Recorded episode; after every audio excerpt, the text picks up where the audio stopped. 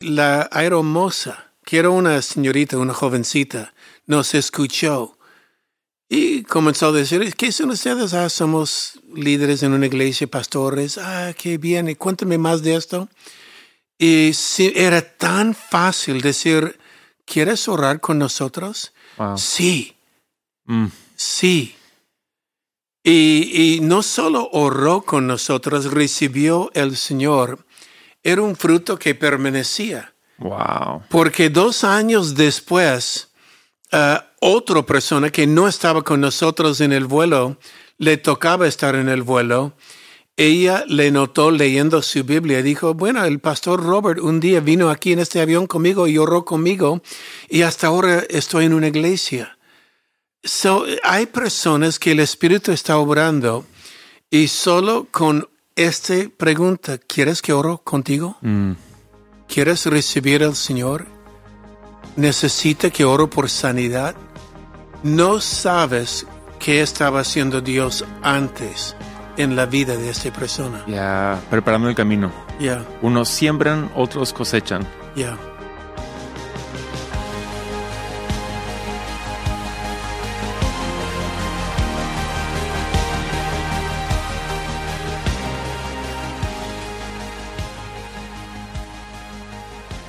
Hey, ¿qué tal? Y bienvenidos al Haciendo Iglesia Podcast. Yo soy Taylor y aquí estamos con mi padre, el pastor Robert. Episodio 150. 150. Siento que hemos llegado a la mitad de algo. A la mitad de 300. a la mitad de 300, a la mitad de 100 más, no sé, pero ya um, seguimos adelante.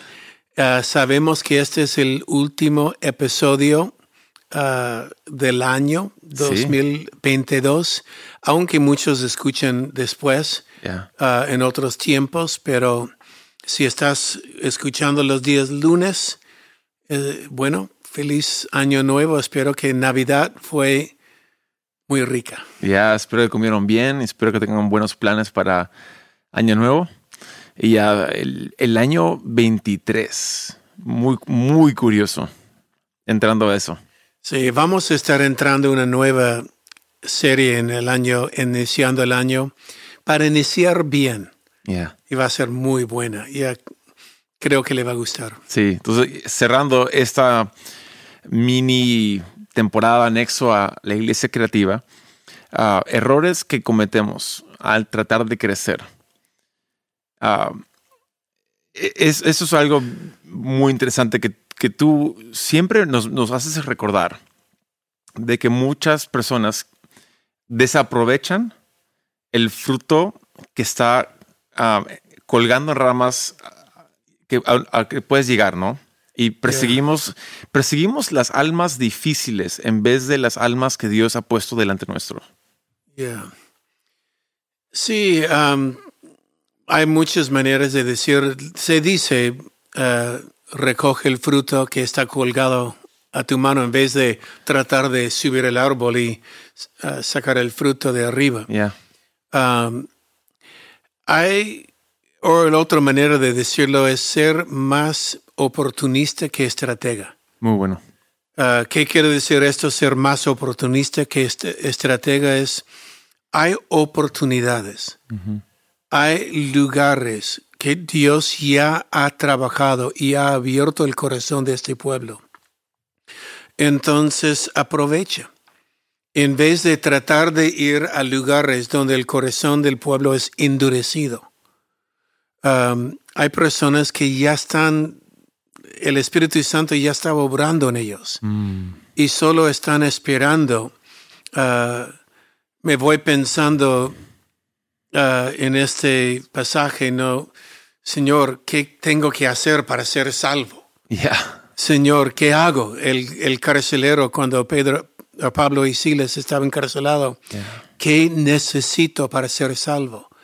Hay personas que están diciendo esta hora, erramos si no los ayudamos a encontrar al Señor y tratamos de ubicar a alguien que es más complicada, ya. más difícil. Se, se me viene a la mente el ejemplo de, de Pedro con ah, Cornelio. Yeah. Pedro llegó y el Espíritu ya había estado obrando y empezó a hablar y ni siquiera lo escucharon Yeah. y el Espíritu cayó sobre ellos. Y, y un pastor podría decir, pero yo no hice nada.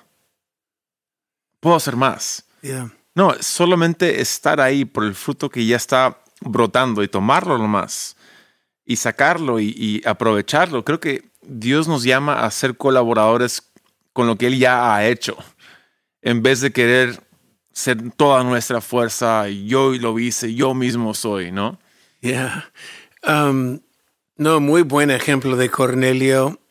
Um, estoy pensando en este pasaje de Apocalipsis 22, donde dice el Espíritu y la novia dicen ven. Amén. El Espíritu y la novia. La novia es la iglesia, es, uh, somos nosotros. El Espíritu es el Espíritu Santo. El problema es que el Espíritu está jalando y atrayendo personas, pero a veces la novia ha dejado de hacer invitación. Wow. Y si la novia deja de hacer invitación, el Espíritu va a enviar la gente donde hay invitación. Porque está obrando. Él va a enviar la gente donde hay personas que él sabe, este ya está listo. Solo una palabra y va a recibir al Señor, y va, ah, va a haber algo en su vida, un milagro. Um, entonces siempre tenemos que estar dispuestos. Ya. Yo recuerdo una vez, es años atrás este sucedió. Estuvimos trabajando en este tiempo con la Asociación de Billy Graham.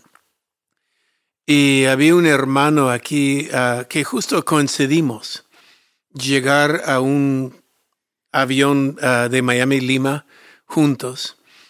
Y estamos sentados juntos conversando y la aeromoza, que era una señorita, una jovencita, nos escuchó y comenzó a decir, ¿qué son ustedes? Ah, somos líderes en una iglesia, pastores. Ah, qué bien. Y cuéntame más de esto.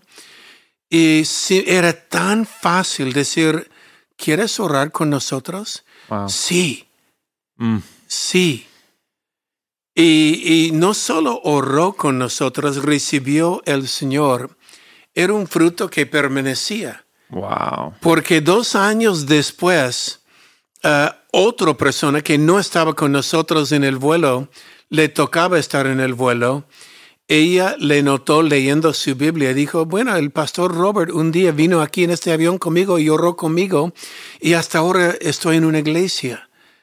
So, hay personas que el Espíritu está obrando y solo con esta pregunta, ¿quieres que oro contigo? Mm. ¿Quieres recibir al Señor? ¿Necesita que oro por sanidad?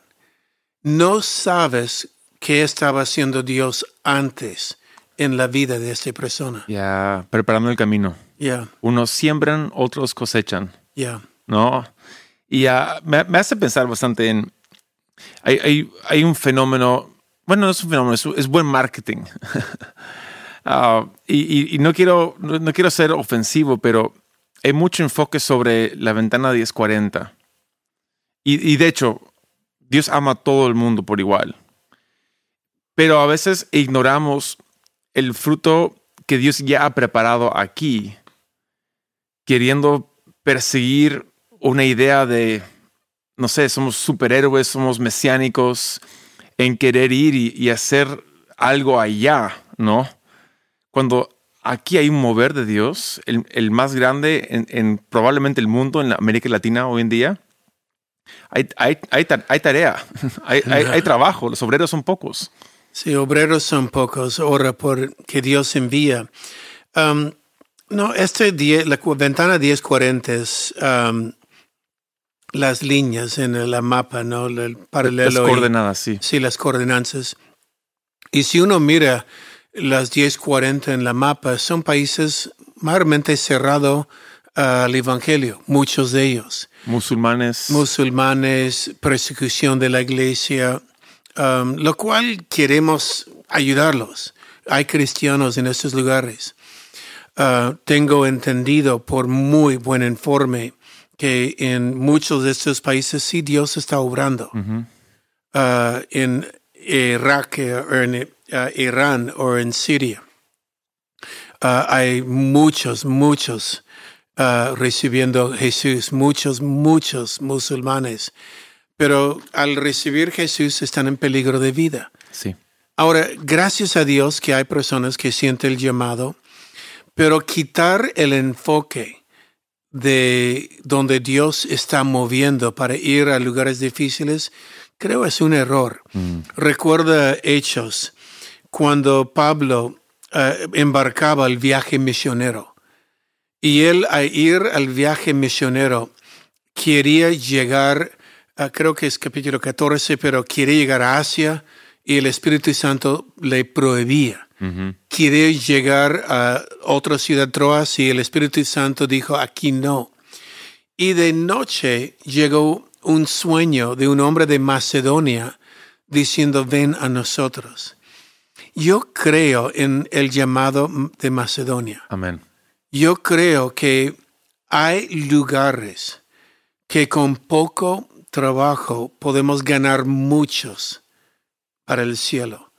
Mi filosofía personal es cuando esos lugares como América Latina, como partes del África y partes de, de Asia, um, cuando desbordamos de nuestros países con el Evangelio, de estos países el desbordar va a llegar a los lugares que estamos tratando de llegar ahora, están cerrados.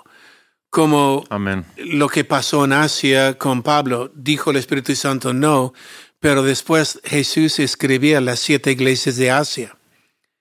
eh, que habían crecido, Efesio, uno de ellos, Sí. de una manera grande. Ya. Filadelfia, muy bendecida, la iglesia en Asia. Pero ah, cuando Pablo quiso ir, no era el tiempo. Ujú. Entonces hay que confiar que Dios está obrando. Y yo simplemente creo, si llenamos eh, donde hay un llamado macedonio, si llenamos el esfuerzo con obreros, se va a desbordar de las fronteras a países que necesitamos llegar también cerradas. Ya. Y la pregunta ahora es, para alguien oyendo esto, es ¿cuáles, cuál- cuáles son los, los frutos en las ramas fáciles de llegar? ¿No? Los que cuelgan y son fáciles de tomar. Cada ciudad es diferente. Cada país es distinto. Y hay oportunidades en cada una de ellas donde uno como pastor puedes decir, ¿sabes qué? A- aquí hay una oportunidad. No, no, no lo veo, no lo veo en otro lado, pero una oportunidad para poder a- ayudar a, a gente. Y, y es, ok, manos a la obra. Ya. Eh, es el dicho nuestro, busca el picazón y ráscala. Ya. Hay en cada ciudad un picazón. Y en algunos lugares este picazón es espiritual. Yo recuerdo, estuvimos hablando con un amigo, Juan Mejías, en, en España. Sí. Y todo el mundo está diciendo España es difícil, ganar un español para Cristo es difícil, ah, toma tiempo. Mayormente la iglesia crece en España por sudamericanos que llegan ahí, a países argentinos o mexicanos o, peruanos. Um, eh, en otras palabras, los españoles no están llegando a la iglesia. Juan Mejías no creía esto. Él dijo, el problema es que eh, la igle- o el pueblo español fue quemado en tiempo de Franco por la iglesia. Sí. Eh, la iglesia eh, cometió errores y por esto la gente cansaron de la iglesia. Lo que podemos decir es, es un pueblo muy espiritual, pero entra en santerismo, entra en espiritismo, entra en otros temas, pero no en cristianismo. ¿Por qué? Porque cristianismo no rascó la picazón, pero tenemos justo Wow. lo que ellos necesitan. Y Juan entró ah, y ganó literalmente miles de españoles para Cristo. Catalán- catalanes entre ellos, Sí. Lo cual son un poco más complicadas ah, de Cataluña, de Barcelona. Pero es porque él dice, el picazones son espirituales, pero no quieren este, como este viejo dicho que tenemos, la gente no, ah, no rechazan Jesús, rechazan tradición. Wow. Y muchas veces la tradición los han herido en el pasado. Es cierto. No, y lo que me fascina de esa historia de, de Juan y Damsi son, son españoles. Y ah, Bueno, ella es ella es española y rumana. rumana, sí. Ah, cre- creció ahí en, en- en Barcelona y lo fascinante es de que ellos vieron que así había fruto um, colgante, ¿no? Sí. Cuando los demás estaban enfocados en, otras áreas, en otras formas. Y ahí es donde creo que Dios nos va a dar ojos para ver lo que Él quiere que veamos. En, en el caso tuyo y mi madre, ah, cuando plantan Camino de Vida, veían, ustedes veían jóvenes entregando su vida a Jesús. Y las demás iglesias decían, no, No hay jóvenes, no hay jóvenes en la iglesia. sí. Y ustedes sí veían que habían jóvenes, solamente no querían la tradición de la iglesia. Entonces Dios te da un ojo para, para ver lo que otros quizás no ven.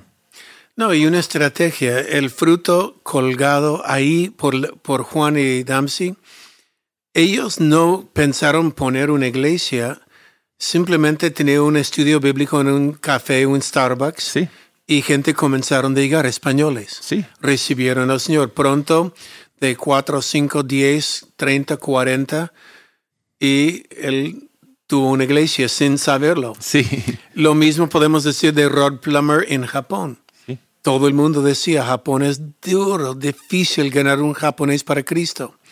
Triste saber que el promedio tamaño de la iglesia evangélica en Japón es 15 miembros. wow, El promedio de la edad del pastor es 83 años. increíble. Es decir, el pastor es viejo, los ovejas mayormente son viejos, y la gente decía es un cementerio para pastores, pero entra Rod Plummer y en un Starbucks comienza a ofrecer enseñar inglés. Los japoneses querían aprender inglés, usa la Biblia y hoy día tiene miles y miles de jóvenes que han aceptado a Jesús en su iglesia.